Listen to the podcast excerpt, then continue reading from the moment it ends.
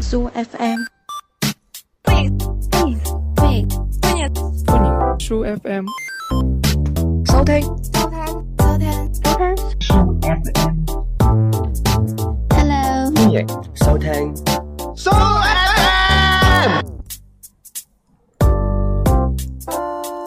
Hello，歡迎收聽鼠 FM，我哋呢度係二四八三零二荔枝 FM，我係你哋嘅節目主持人大等。今日貓史係依然係冇翻工嘅，咁所以呢，繼上一期之前呢，咪之後呢，阿謝賢就已經誒、呃深路咁披歷咗佢嘅呢個生活習慣啦，知道佢平時係點樣養生嘅，咁啊回顧一下啦。佢由朝頭早起身會做啲乜嘢呢？就係、呢、個誒、呃晨跑啦，跟住就食早餐啦，跟住就睇新聞、打高爾夫，跟住中午飯之後會飲茶，跟住去呢個遊艇會嘅嗱。咁啊，謝然後今期就一樣好得閒，咁又嚟到我哋呢個節目，繼續同我哋去講解佢去完遊艇會一般晏晝仲會做啲乜嘢嘅嗱。阿謝然你好。誒你好啊，系啊，就咁嘅上一期嘅聽眾聽完呢， 個個按住你咁樣做啊，你已經做咗全民嘅偶像啊！對於呢件事你點睇先？誒、呃我覺得係好正常嘅一個現象，因為全民都好中意養生啊嘛。係啦，啊咁你突然間爆紅，甚至比你個仔謝霆鋒十二道風味仲紅，你又點睇呢？你會唔會覺得你個仔好冇用呢？因為我覺得呢啲點講呢，佢一定會吸收到，即係我吸取到啲成功嘅經驗啊，從而會創立呢、個可能更加之勁嘅呢個風味啊。因為聽講呢，你咁嘅誒呢啲生活習慣，因為喺我哋 s u FM 播咗之後呢，美國嘅誒生活周刊 啦，呢個誒維街報都有相關嘅媒體報導啦。啊，咁聽講冇阿奧巴馬就好崇拜你，係嘛佢話會誒、呃、將會呢個致電嚟親自去探訪你呢啲奧秘嘅，係嘛？係係咪咁有回事 呢？哦，因為奧巴馬就好中意即係養下身咁嘅，你知佢蝦實實咁樣，平時都好中意養身嘅， 睇得出佢中意曬太陽，係啦，係啊，啲膚色好靚啊，係啦。咁啊普京咁白淨，佢又話聽見你，因為普京年紀都唔細啦，啊佢又話又想整多支足球隊。係嘛？係啦，啊咁我想跟你學下嘢喎。咁對於咁嘅你而家影響咗全球啊嗯嘅，唔好話全球經濟啦，全球嘅人類，你呢個誒老年再嚟一槍啦，咁呢嗯個活動已經 做咗呢個誒城市嘅 idol 啦。咁嗯呢個呢件事我你就覺得好光榮。咁唔緊要啊，嗱嚟緊即係我哋嘅重點。我聽你講呢，下半集比上半集會更精彩嘅，係啊先會講到最核心、核心、核心、核心嘅嘢嘅。嗯你講咗幾多核心啊？我三個咯，嗱腦袋清楚，我都唔知，你竟然會知道，咁啊證明你八十歲擁有一個年輕嘅腦袋，係啦，我年輕嘅身軀擁有一個更年輕嘅 身體。係啦，上一期咧就講到呢個晏晝去做完呢個遊艇會啦。咁、嗯之後基本上你一般會點樣啊？因為你遊艇會已經誒食咗一係啊。之後即啲補係啊酒啦，誒飲咗啲補酒，跟住就游下水啊咁樣嘅。係咁之後咧就係時候歇一歇，咁就食個下午茶嘅。係係啊，咁下午茶一般就會食嗰個誒嗰個咩啊？薑汁糕會唔會咧？食嗰個堅果。露沙律堅果甜品啊，即係有時堅果即係譬如嗰、個誒腰腰果黑森林， 同埋一個誒、呃、核開桃開心馬里奧，佢係咩咧？開心馬里奧就係呢個開心果，誒成有語馬里唔奧係有半塊奧利奧，跟住咧仲有呢、個誒、呃、馬勒甸拿奶酪酸乳酪咁樣嘅嗯喺裏配邊，而成嘅係啦，一嚿好鬼正嘅，蛋糕嚟嘅，係啊，咁就好有講究啦。咁點解一定要食堅果先？因可為唔可以嗱同我哋科普一 下？首先堅果樣嘢咧，你一聽個名就知啊，堅啊嘛，起碼係啊，唔會老流啦而離堅先啦，首先。係啊第二個就係、呢個堅果咧，佢係含有好豐富嘅呢、個誒、呃、維生素啦、嗯亞麻酸啦、嗯，啊呢、個膳食纖維啦，同埋呢個鈣質、鐵質咁等等呢個營養要素啊。都有晒嘅。係啦，，反正咧每日堅持食一定量嘅堅果咧，你就真係堅過石堅。係啦，真係你諗下食腰果食得多腰又好係嘛，係啊開心果食得多日日都開心，係啊，最花生食得多心花又怒放， 最緊要我哋富朗嗰個果實更堅啊嘛，係啦，咁就好有講究啦。咁其實如果我想食堅果，但係我下午茶真係我有啲人啊，有啲聽眾佢唔中意食呢個甜點嘅，嗯啊咁會可唔可以即係誒堅果搭配其他嘅嘢？譬如我中意下午茶打邊爐嘅，咁可唔可以搭配咧？都可以啊。即係純堅果火鍋啊嘛，佢誒南北杏椰子撈雞咯，但係就主要係食呢個誒、呃南北杏啲雞同埋椰子係吊味， 唔好夾係啊佢，要避開晒佢，唔好係夾 啊。啲雞一般啲雞頭啊、雞頸、雞屎忽嗰啲吊下味咯。 椰子係得啲椰子皮嘅啫，冇椰子肉 嘅，中意食南北杏。咁啊嗱，原來各種口味，只要你配搭呢個堅果，一樣係係啊可以保幫你呢、個誒、呃老熱離堅啊。係啊，咁食完呢個下午茶，咁、會點樣咧？食完呢個下午茶就一般咧，就已經去到呢個四五點咁傍晚噶啦。嗯咁我哋一般就會，因為我哋幾班 friend 出咗嚟啊嘛，咁就肯定繼續有冇走咗去幾玩嘅幾個㗎？有啲誒、呃好似阿好以為要仲要拍嗰個《皆大歡喜前傳》係喎，啊所以佢就要誒、呃即係離開先咯。係啊係啊係啊，係三啊啊嘛，， 咁啊就會坐呢個，一般我哋就會坐呢個直升機去嗰、個、誒阿拉斯加食嗰個長腳蟹嘅，咁點解要去到咁遠食長腳蟹咧？因呃為誒呢、個阿拉斯加嘅長腳蟹咧係比較出名嘅，同埋咧質量好。你諗下誒食呢個長腳蟹啊，嗯，我哋之前都講過啦，有可能會生女噶嘛。係啊，誒、長腳蟹咁咪生個女誒個、女出嚟咪做 model 咯，長腳啊嘛，我係嘛？哦我係生個女出嚟成日擒佬咁 添，長腳咁生仔都得嘅，生仔咧就要打籃球誒，唔、咯，都唔使噶，生仔咪好似嗰、個誒、韓國明星咁咯，你問係嘛號啊奧巴咁 啊嘛，奧巴馬啫奧巴。咁啊長腳奧巴啊嘛，長腳奧巴係啊，好似 既然飛到阿拉斯加咁遠啦，嗯食呢個長腳蟹又翻嚟，會唔會有啲浪費時間咧？食長腳蟹會唔會仲要食埋長腳蟹殼咧？因為有膏，唔係長腳蟹誒，仲、有㗎，仲有其他食嘢食嘅，咁就一般會誒、呃我哋就會食呢、個，哇喺大海撈到好新鮮嗰啲貝啊，嗯，嗰、個圓貝原貝。係啦，點解叫圓貝咧？點解咧？因為佢係個殼係圓嘅，係啦，同埋個肉都好圓嘅。咁咧，點解要食圓貝咧？首先，圓貝圓貝你生咗個诶、呃個 B B 出嚟，係咪叫寶貝啊？係係啦，，爆啤爆啤爆咁啊啤㗎嘛爆，啤，同埋係啦佢仲要圓碌碌嘅，係啦，好好得意嘅得意噶嘛。咁你食得多，咁你就刺激到佢會有有機會更加之有可能咁生到咯，咁啊係，係？嘛？咁聖子使唔使又嚟一打？梗係要啦。咁點解咧？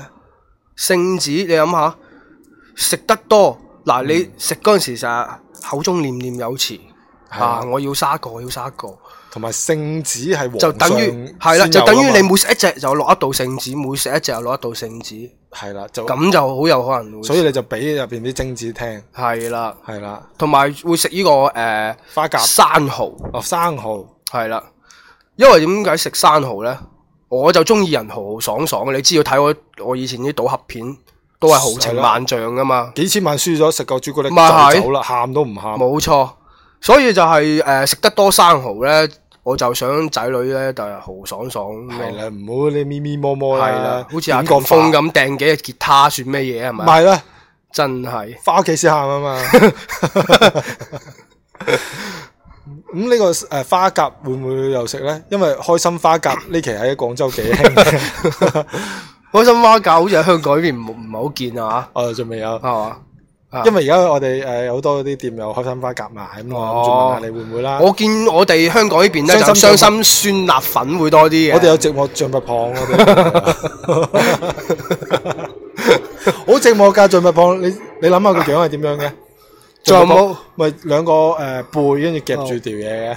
咁仲有冇嗰個悲情雞蛋仔啊？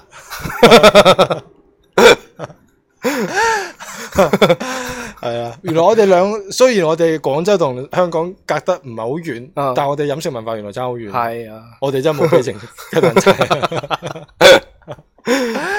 係啊，诶，食、完呢個悲情雞蛋仔啦， 佢哋跟住即係其實你都會搭飛機嘅。係啊咁我食完啲貝類，咁會唔會再搭飛機去第度又食其他嘢嘅咧？诶、呃最多一晚都係飛兩個地方嘅啫，唔會好多。阿拉斯加一個地方，係啊，第二個地方嘅首選咧，就會去呢個愛爾蘭度诶食嗰個唔係飲嗰個愛爾蘭咖啡，因為食完嗰啲長腳蟹嗰啲主食之後咧，係啦就要即係傾下偈啊，妹 friend 嘅，愛爾蘭咖啡，係啊。佢嘅特色係乜嘢咧？特色咧就係、你知啊，愛爾貴先，蘭我知道係啦，就一個真係貴。第二個咧就嗰、個地方比較有情調嘅，即係愛爾蘭你都知啊，誒愛係爾啊蘭，比愛爾較蘭，愛爾蘭啊嘛，係啦，即係愛究竟係異地蘭咧？你係搞啦，唔明，你搞唔明，所以去就一去咪係知咯。係啦，好有深度一個城市嚟嘅，係啊，嗯，咁我真係知道佢哋個國家原來起名真係，真啦係搞唔清愛情係乜嘢，究竟係容易定係難。所以乾脆佢用一個國家係嚟啦命名。所以好多情侶都會誒、呃、會慕名而去嗰個地方體驗下究竟愛係易定係難嘅。咁最終佢哋其實都係冇答案嘅。啊、只有可能佢哋兩個去完之後先得到出呢個結果。係啦，咁所以你去去一個好浪漫嘅地方飲一杯誒呢個誒咖啡嚟培育下精子，都擁有一個好浪漫嘅呢個情調。到時係啦同卵子合作嘅時候就可以呃誒一齊結合。係啦。係啦，同埋你可以話俾佢聽，愛係易定係難噶嘛，嗯，係嘛原？來愛好容易啊。係啦，即係你揾粒講卵子冇就錯可以啦完成愛嘅結晶啦。好啦，咁啊搭完呢個飛機啦，嗯，咁啊因為我知你夜晚你好多啲朋友有幾班 friend 噶嘛，係啊，咁就會約咗朋友一定喺香港度食飯嘅。咁晚飯時候，因為你一日你記唔記得你已經食咗好多嘢㗎啦？係啊咁晚飯時候，咁你會食得多定係少咧？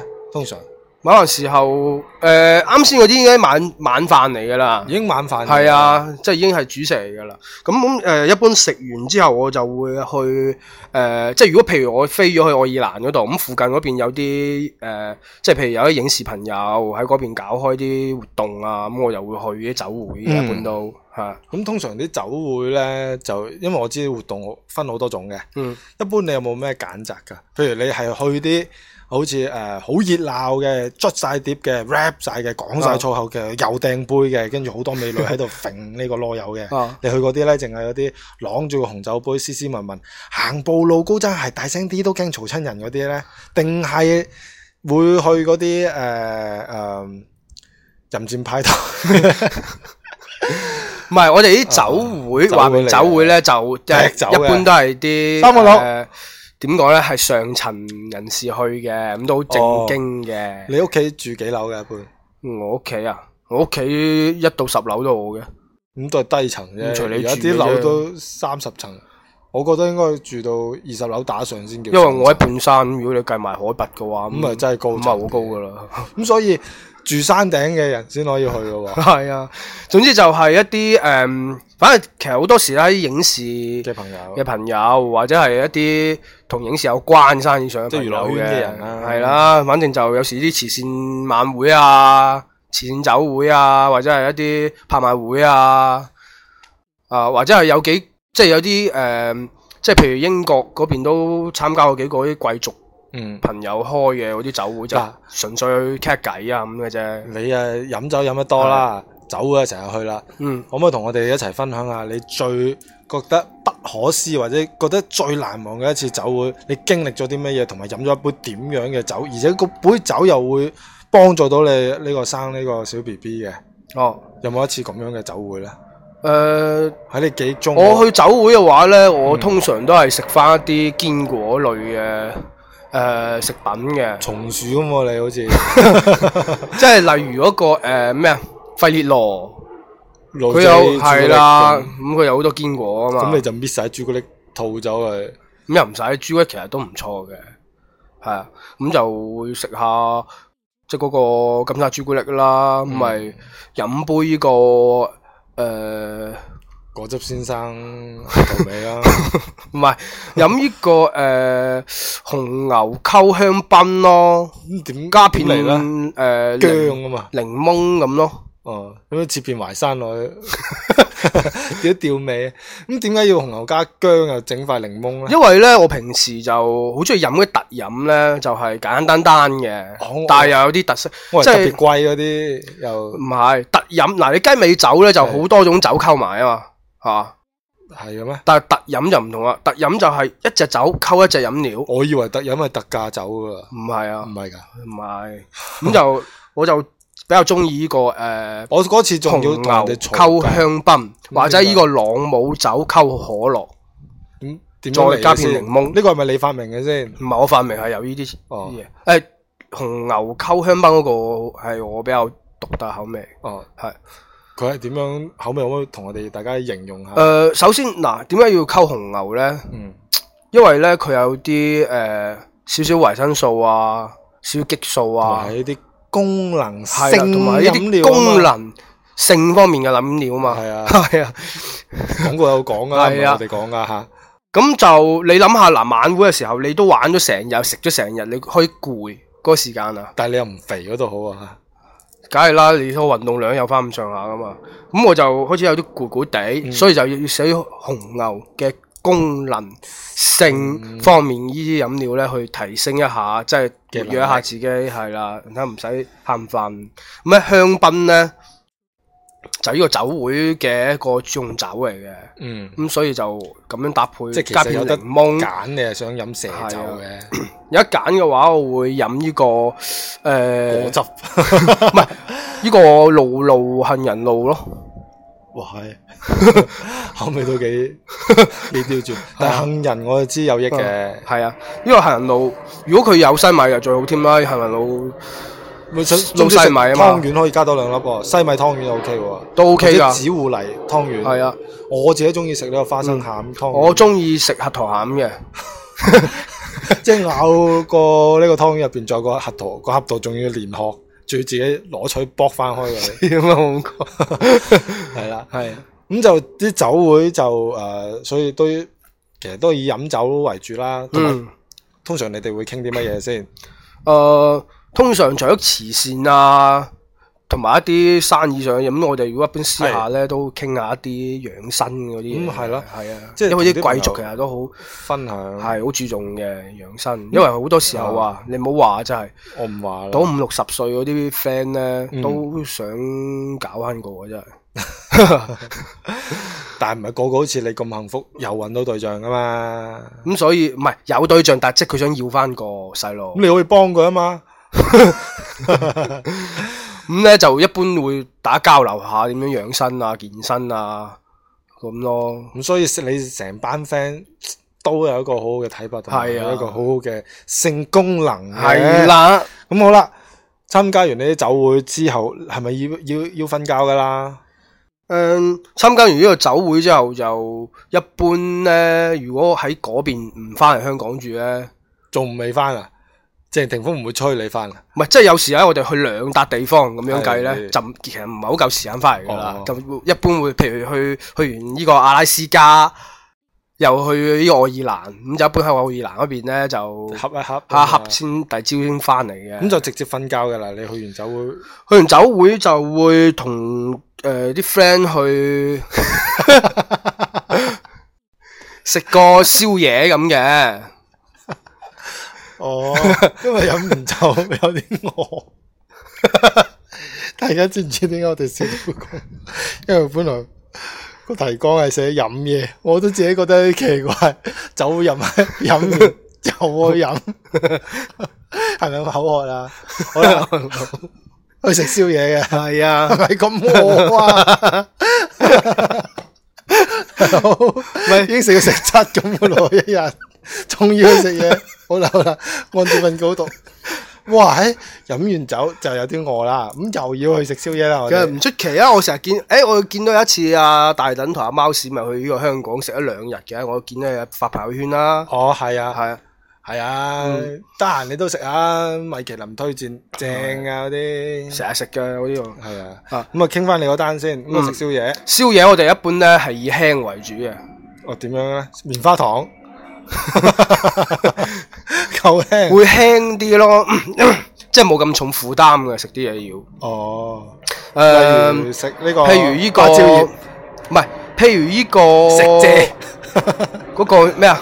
魷魚絲、送益力多啊，或者係 嗰、個買魷魚 絲，有益力多餸，係咪咁意思啊？即係買買益力多餸魷魚絲，係 係啦，哦有幾大喎？即係咁樣世界中益力多咪送包魷魚絲咁咯。啊咁有幾大？咁除咗 成班人同阿家燕姐啊、阿叻哥係啊又剩，都圍住 飲咩多同食魷魚絲，係啊，仲會唔會食其他㗎？呢啲飯前菜嚟嘅啫係 嘛？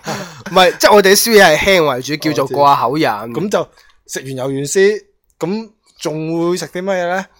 誒會食粟米咧？其實水果、蔬果類會唔會健康啲？又唔會哦，都會噶。有時我哋會誒整呢個呃原隻木瓜燉花， 好喎呢樣， 世界廚神都未發 明，你食神原嚟隻啊木瓜燉呢個花甲嘅， 好犀利啊！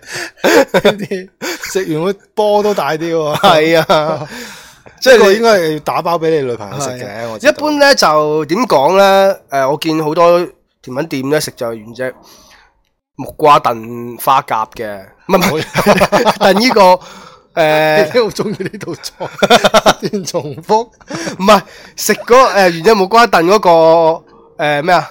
牛奶、唔係嗰個叫做雞蛋、田雞油嗰個叫咩啊？田雞油、油田雞油，誒，原隻木瓜掟爛咗咋嘛？唔 係，哎呀，我有時醒唔起原隻木瓜燉燉噔噔噔噔，嗰個咩咧？西米佬、唔係真，即係雞嗰蛋牛奶嗰個花甲， 你冇講錯啊。唔係田雞油叫咩啊？田雞油叫咩？咪田咩叫田雞油？ 我想問，佢仲叫我叫叫咩？誒我都唔知咩叫田雞油。又唔係花膠，唔係花膠，另外嗰花膠種，唔係另外嗰種，哦，誒魚肚係嘛？乾嗰啲魚肚，係啊，嗰個叫咩啊？花膠啦。哦，唔係花唔膠係，田雞油嚟嘅，係田雞油嚟嘅。哦，我知你講咩啦，我唔知嗰啲。我唔記得。咗咧，下次唔記得咗，翻去我又唔係食嗰啲係花甲嘅，我係燉花甲嗯哦，嘅。我明啦，明啦。係花甲咧鮮啊嘛，嗯，嗯，即係誒鮮甜啲，但係咧又唔會飽。最緊要係唔好咁重負啊同擔，埋開心咧，花膠。係啊啦，開心花甲啊嘛，食完開開心心咁 係樣，啊木瓜又滋潤啊，係嘛？但係仲有啲餓，會唔會有有其他嘢食㗎？你哋宵夜，因為我知道你哋食完宵夜之後就真真正正後續應該都會去做房事㗎嘛，因為你一日嘅呢個活動就係為咗最尾嗰嗰餐嘅啫嘛，係啊嗰餐就喺床上食㗎嘛，係啊，咁咁你會唔會唔夠體力嘅先？都唔會嘅，其實已經搞咗咁耐都好充足㗎啦，營養方面好攰㗎咯喎係啊真係，誒一般會去做多一個誒咩嘅。全身檢查，誒汗蒸先嘅， 即 蒸出一出汗，咁就鬆啲啊嘛，成個人咁啊係啊，鬆啲咁就可以就進行一天最後一件事咯。係啦，嗯，咁我哋就詳細問最後一件事有有名啊，呢即係呢件事又有名，呢、個叫誒、呃睡前餐啊，哦，睡前餐。係啦，咁呢個睡前餐通常你哋前奏會點樣嘅先？好多嘢都要前奏噶嘛，嗯你一出電影又有前奏啦，係嘛嗯，呢啲嘢咧就一人一人而異。係啦，因人而異。咁如果你我就嘅中愛好意呢放手啲慢啲嘅誒音樂咁嘅輕音樂咁咯。有有冇話邊個國 家？印度啲吹蛇嗰啲嗰啲啊？唔係嗰支愛爾蘭嗰隻舞曲咯。哦，哦或者係放嗰個咩咯？誒、呢、個比較 blues 嗰啲嗯，歌咯，係音即樂係咁咯，藍藍色調少啲少咯，。係啊，咁誒，呃點解、你哋中意藍色咧？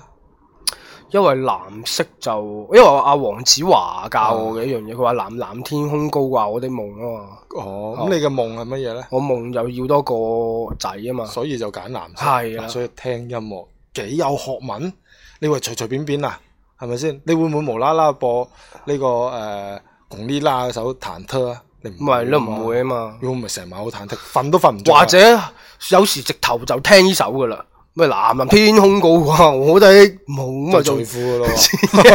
咯喎，一路除衫一路聽噶咯喎。係啊，好有節奏咩？repeat 㗎成藍首，藍高天空高掛，我都唰一聲就除咗條褲 先。真係好有節奏啊嘛！咁深啊海沉醉愛心最重，我與眾不同。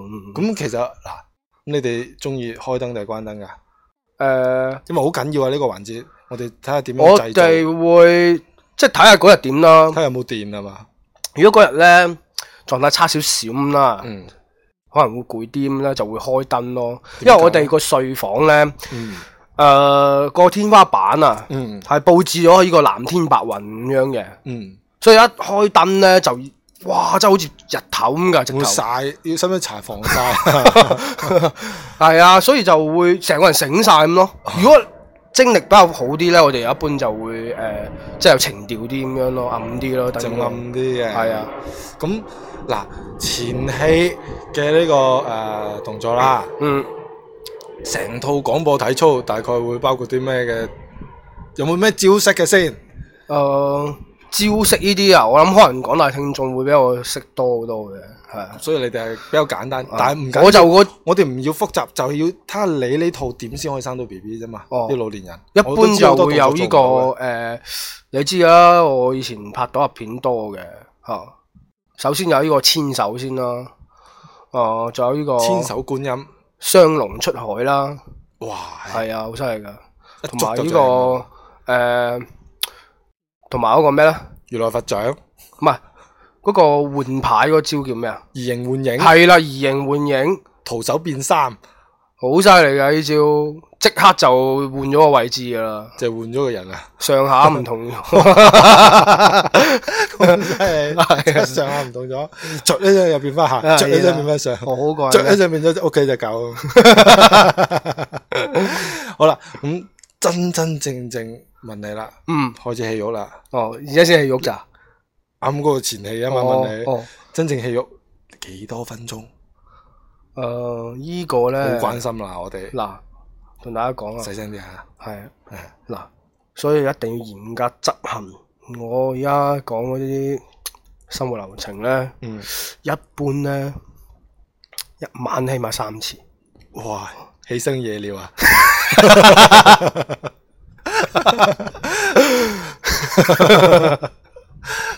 真係啊，媽你哇係啊咁啊真係勁啦！咁每一次可以持續幾耐咧？嗱，幾多分鐘？首先咧係手打一次。手打，即係我中意食咁，係啊，手打肉丸噶嘛嗯，同埋個竹升面噶嘛嗯，手打一先一次次先係手打一次，跟住機咧打。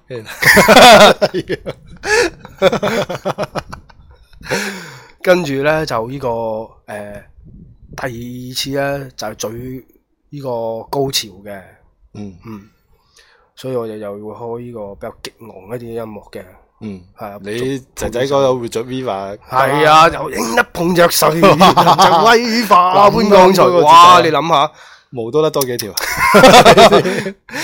係啊，每日打 碎啊嘛，聽到我驚。生出嚟已經十八歲啦，個小朋友好 驚啊！啊，咁但係你都都未答過我成個過程可以堅持咗幾耐啊？嗱，正常男仔咧，我見到好多話十分鐘已經好勁噶啦。 嗱，第一次手打，嗯通常就睇下速度快慢嘅啫。嗯啊如果快嘅話就咁可樣能匀速定係要加速定係？同埋嗰個手打係究竟你自助咧，定係可以有誒互動嘅，互嗯動嘅嘅係互動啊嘛，呢啲嘢行乜行？係啊，手打。幾分鐘啊咧？誒、一般就由快到慢，堅持十分鐘到啦。哇，係打嗰個都幾攰啊！係啊，換手嘅要，唔係點夠力度啊？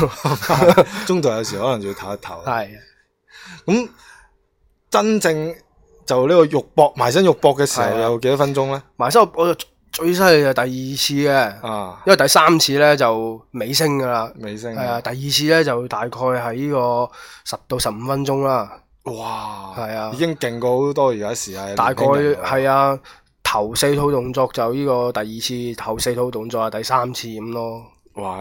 估唔到呢、個誒、呃即係學富五句啦。呢、個老司車唔係老司機，真係唔係隨隨便便咁講啊！就係啱啱講話，哇下下十幾分鐘又要換手又剩，又識得一晚三次嘢了咁，真係冇得彈啊！所以大家年輕人唔好成日話你自己有幾係啦勁有幾勁，你睇下人哋呢啲先叫勁。冇錯啦，好似我咁做完你朝頭早、中午打前嗰啲嘢，已經攰到要瞓覺啦。係啦你仲可以做到咁多嘢，本來呢樣嘢已經去值得尊敬。俗語有話：如有一寶，唔係家有一家有老，一老如有一寶啊。係啦如果你家有兩老啊，你發達啊，同你係講啦，快啲翻屋企問你老豆一晚幾多次，係啊，包括夜尿。係啦，咁啊好多謝你誒呢個分享嗯咗。親自剖析咗呢個八十歲老人生仔秘笈，俾係我啦，哋聽啦。所以我哋就真係啊，有時啲後生仔女咧，嗯，翻去問下老豆母，話問神奇寶貝在哪裏，取下經，係啦，去到最尾，我有一個誒、呃少少要求得唔得先？哦咩要求咧？可以可唔可以攞你仔仔個簽名 CD？哦，呢個冇問題啦因為，我下次佢都過嚟你哋節目㗎，佢又分享佢嘅生仔秘笈，係，唔係佢就分享佢美食啊嘛十。二道風係味，啊，而家已經準備廣播版後十二 度啦，已經第四十八度噶咯，佢做咗第三季已經三十六度啦嘛，後十再二搞度就養生風味啊嘛，即係壯 陽十二道壯陽風味咧。咁我哋就去密切咁留意下呢個。匯人排腎寶健壯腰健腎丸特藥之十二度養生健腰風味啊嘛， 勁啊！嗱，呢個獨家贊助啊，係聽見都呢個心動啊！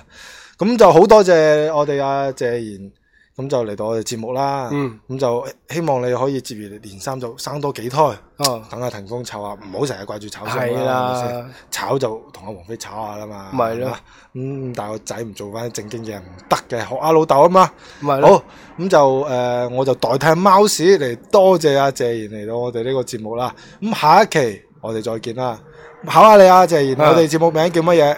，FM 二四八三零二 Su FM 啊，喺邊度可以聽到喺呢個荔枝 FM 嘅 A P P 裏邊就可以聽到啦，八十歲老人都有擁有一個咁嘅呢個記憶力？你唔好以為好勁，其實佢記憶力好差，只係我哋節目好記咁解嘅啫冇錯如果你都唔記得，咁你就要去食多啲呢個核桃同埋呢個杏仁去補補腦啦。係啦，好，我哋下一期再見。好，拜拜拜。